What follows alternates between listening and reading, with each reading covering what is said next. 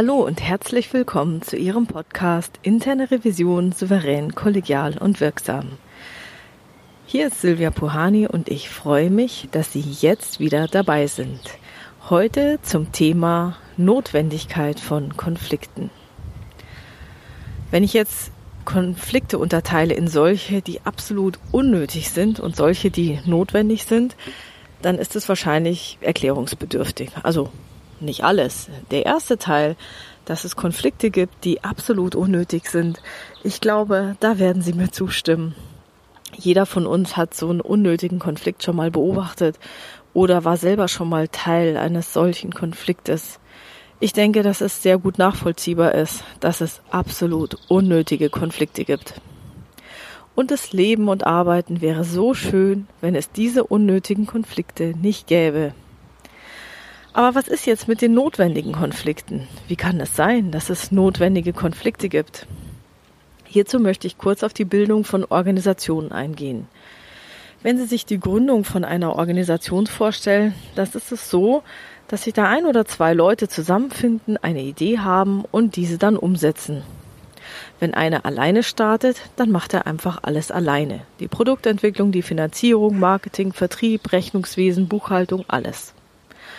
Wenn zwei Leute starten, dann gibt's meistens schon die erste Aufteilung.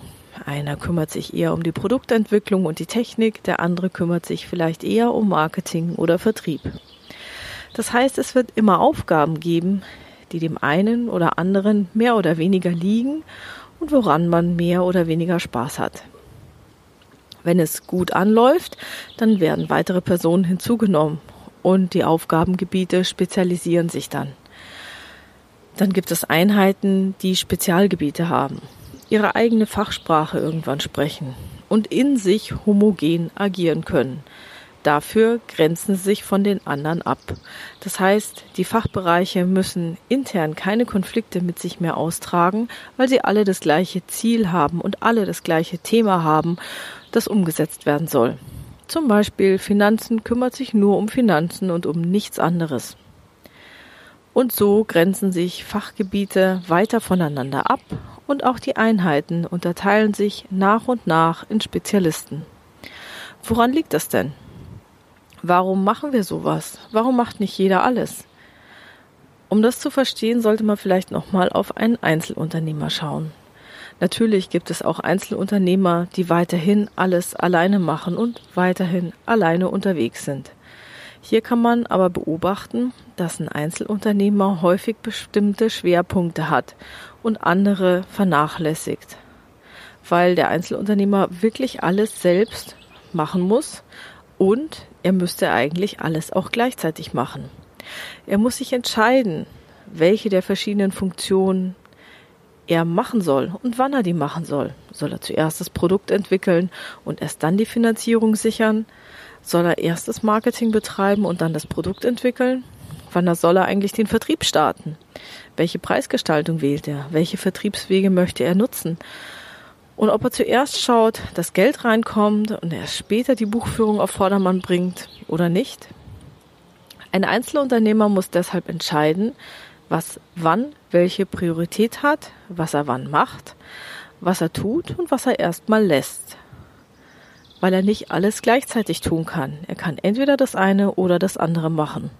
Oder eben in verschiedenen Slots eng getaktet, aber kann er dann so schnell umschalten? Das heißt, ein Einzelunternehmer trägt ganz viele Sachen mit sich selber aus. Und hier sieht man auch den großen Vorteil einer Organisation mit mehreren Personen und mehreren Einheiten.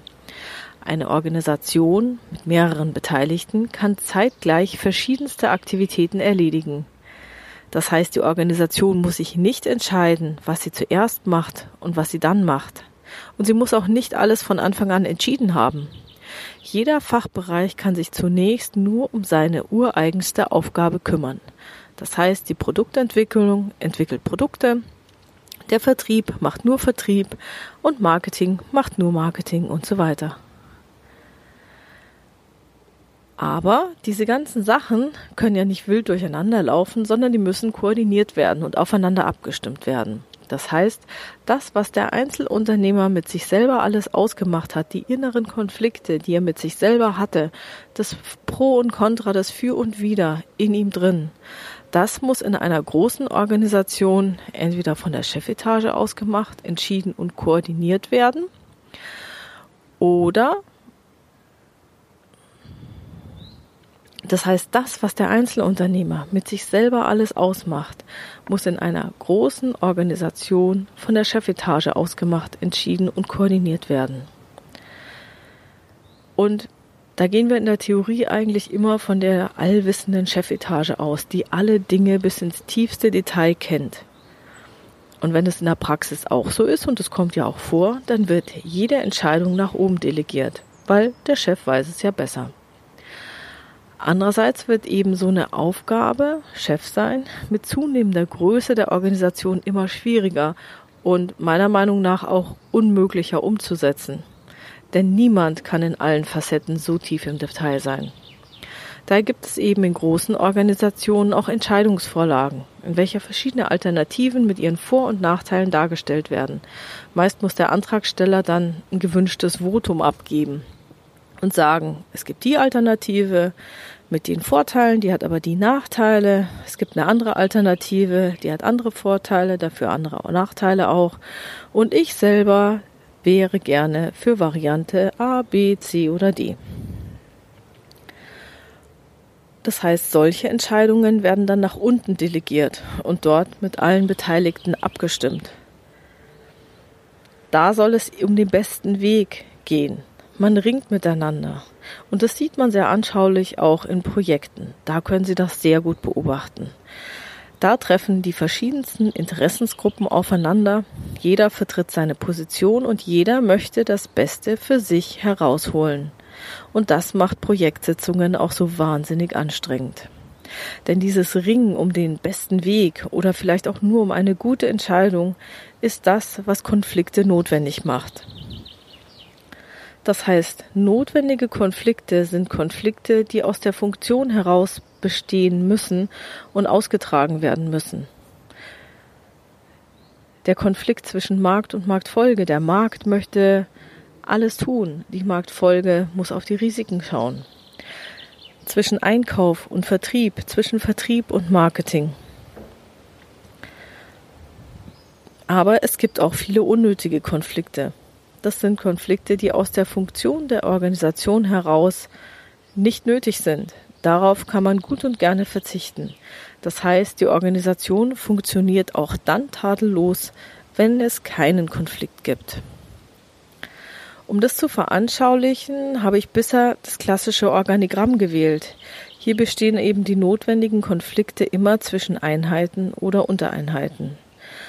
Aber bei Matrix-Organisationen ist es natürlich ganz genauso, nur viel konfliktreicher. Denn dort müssen viel mehr Aushandlungsprozesse stattfinden und damit gibt es dort auch deutlich mehr notwendige Konflikte. Das heißt, man ringt aktiv und setzt sich aktiv miteinander auseinander, dass man zu einer guten Lösung kommt, die allen Interessen möglichst gut gerecht werden. Bei neuen Organisationsformen, wie zum Beispiel jetzt ähm, diesen aktuellen Startups oder Unternehmen, die bereits äh, mit neueren Organisationsformen existieren, da gibt es eben Netzwerkorganisationen und kreisförmig angeordnete Organisationen. Ähm, wer da mehr dazu lesen will, den empfehle ich das Buch Reinventing Organizations von Frederic Laloux. Und dort gibt es wiederum deutlich mehr Aushandlungsprozesse und damit auch wieder viel Konfliktpotenzial. Dort versucht man das mit prinzipienorientierten Regelungen zu lösen, aber ehrlich gesagt habe ich das in der Praxis noch nicht gesehen, deswegen möchte ich mich hier jetzt zu dem Thema etwas zurückhalten. Kommen wir zurück zu unserem Thema. Worauf kommt es denn nun bei diesen notwendigen Konflikten an? Also den Konflikten, die ausgetragen werden müssen. Ganz wichtig ist, dass es keine endgültige Lösung geben darf und die Sache auf keinen Fall ein und für alle Mal geklärt werden darf. Der Konflikt muss bestehen bleiben, damit die Organisation funktionieren kann. Es muss einen ständigen Aushandlungsprozess geben. Man muss immer wieder das Thema neu angehen, mit den neuen Möglichkeiten darstellen. Und so hat man auch einen Gradmesser für Resilienz. Nämlich Resilienz zeigt sich daran, dass es das gleiche Thema oder auch vielleicht ein neues Thema mal so und mal so ausgehen kann. Das heißt, es gibt tatsächlich ein aktives Ringen um eine gute Lösung. Und das Ziel ist, in der Kommunikation mit dem Konfliktpartner zu bleiben und auch in dem Konflikt zu bleiben. Was bedeutet das alles jetzt für die interne Revision? Wenn die interne Revision Konfliktpartner ist, dann wäre es total schrecklich, wenn alle Entscheidungen immer zugunsten der Revision ausgingen und der Revisionspartner immer das Nachsehen hätte. Na gut, ich meine, bei dem Publikum jetzt so schrecklich fänden es die meisten von ihnen gar nicht. Aber umgekehrt, wenn es immer jeder Dissens zugunsten des Revisionspartners ausging und die Revision immer das Nachsehen hätte, dann würde es ihnen doch auch gar keinen Spaß mehr machen. Sie hätten gar keine Lust mehr, Themen nochmal entscheiden zu lassen. Dann würde nämlich auch ein Machtungleichgewicht entstehen und man könnte dann auf die ein oder andere Funktion verzichten hat die Revision zum Beispiel immer das Nachsehen und der Fachbereich muss nur sagen, nö, kein Bock, ich will nicht. Und der Vorstand entscheidet jedes Mal gegen die Revision. Wofür braucht man dann eine Revision? Es ist also unheimlich wichtig, dass die Revision sich mit einseitigen Entwicklungen nicht zufrieden gibt, egal ob sie selbst davon betroffen ist oder ob es andere Einheiten sind. Manchmal sieht man das ja, dass es verschiedene Bereiche gibt und die haben natürlich auch eine gewisse Hierarchie untereinander. Der eine ist mächtiger, der andere ist weniger mächtig und einer ist immer am Ende der Hackordnung. Und es ist sehr wichtig, dass der am Ende der Hackordnung nicht jedes Mal verliert, sondern hin und wieder auch Recht bekommt oder für ihn entschieden wird. Und deswegen ist es auch so wahnsinnig wichtig, dass eine interne Revision immer wieder Dinge thematisiert, die sich nicht im Gleichgewicht und deswegen ist es auch so wichtig, dass eine interne Revision immer wieder Dinge thematisiert, die sich aktuell nicht im Gleichgewicht befinden, um eben die Diskussion anzuregen und um eben dieses Gleichgewicht nochmal herauszufordern. Also bleiben Sie in Kommunikation, brechen Sie nicht ab und geben Sie nicht auf. Ich weiß, es gibt schon den Spruch, ach Gott, ich habe mir schon mal eine blutige Nase geholt, das mache ich nicht nochmal, ich bin lernfähig, wenn es nicht gewollt ist, dann lasse ich es. Solche Ausreden zählen nicht. Bleiben Sie dran, machen Sie weiter, versuchen Sie einen neuen Weg, versuchen Sie den gleichen Sachverhalt unter einem neuen Aspekt zu sehen, eine neue Perspektive einzuführen und gehen Sie die Sache weiter an. Wenn die interne Revision hingegen Beobachterkonform wenn die interne Revision jedoch Beobachter von einem Konflikt ist und selbst nicht beteiligt ist, dann unterscheiden sie, ob es sich um einen notwendigen oder um einen unnötigen Konflikt handelt. Unnötige Konflikte müssen unterbunden oder gelöst werden. Notwendige Konflikte müssen aufrechterhalten werden. Denn wenn hier um eine gute Lösung gerungen wird und es mal so und mal so ausgeht und man sich aneinander reibt, in positivem Sinne, und wenn man sich in positivem Sinne und wenn man notwendige Konflikte müssen aufrechterhalten werden. Und wenn hier um eine gute Lösung gerungen wird und es mal so und mal so ausgeht, dann sind es keine Ineffizienzen, sondern dann ist Ihre Organisation resilient. So, das war's heute mit diesem Thema die Notwendigkeit von Konflikten. Wenn Sie eine Frage haben, die Sie in diesem Podcast gerne beantwortet hätten, dann schreiben Sie mir eine Mail, entweder an info@puhani.com oder nutzen Sie eines der Kontaktformulare auf meiner Webpage www.puhani.com in der anonymen oder der offenen Variante. Ich freue mich, wenn ich interessante Fragen kriege, weil die kann ich dann in dem einen oder anderen Podcast vielleicht aufgreifen. Wenn es Ihnen gefallen hat, bitte ich Sie, dass Sie den Podcast in Ihrer Community teilen und freue mich über Ihre 5-Sterne-Bewertungen. Vielen, vielen Dank. Also bleiben Sie dran und hören Sie wieder mal rein in Ihren Podcast Interne Revision souverän, kollegial und wirksam. Mein Name ist Silvia Puhani und ich wünsche Ihnen erfolgreiche Prüfungsprozesse.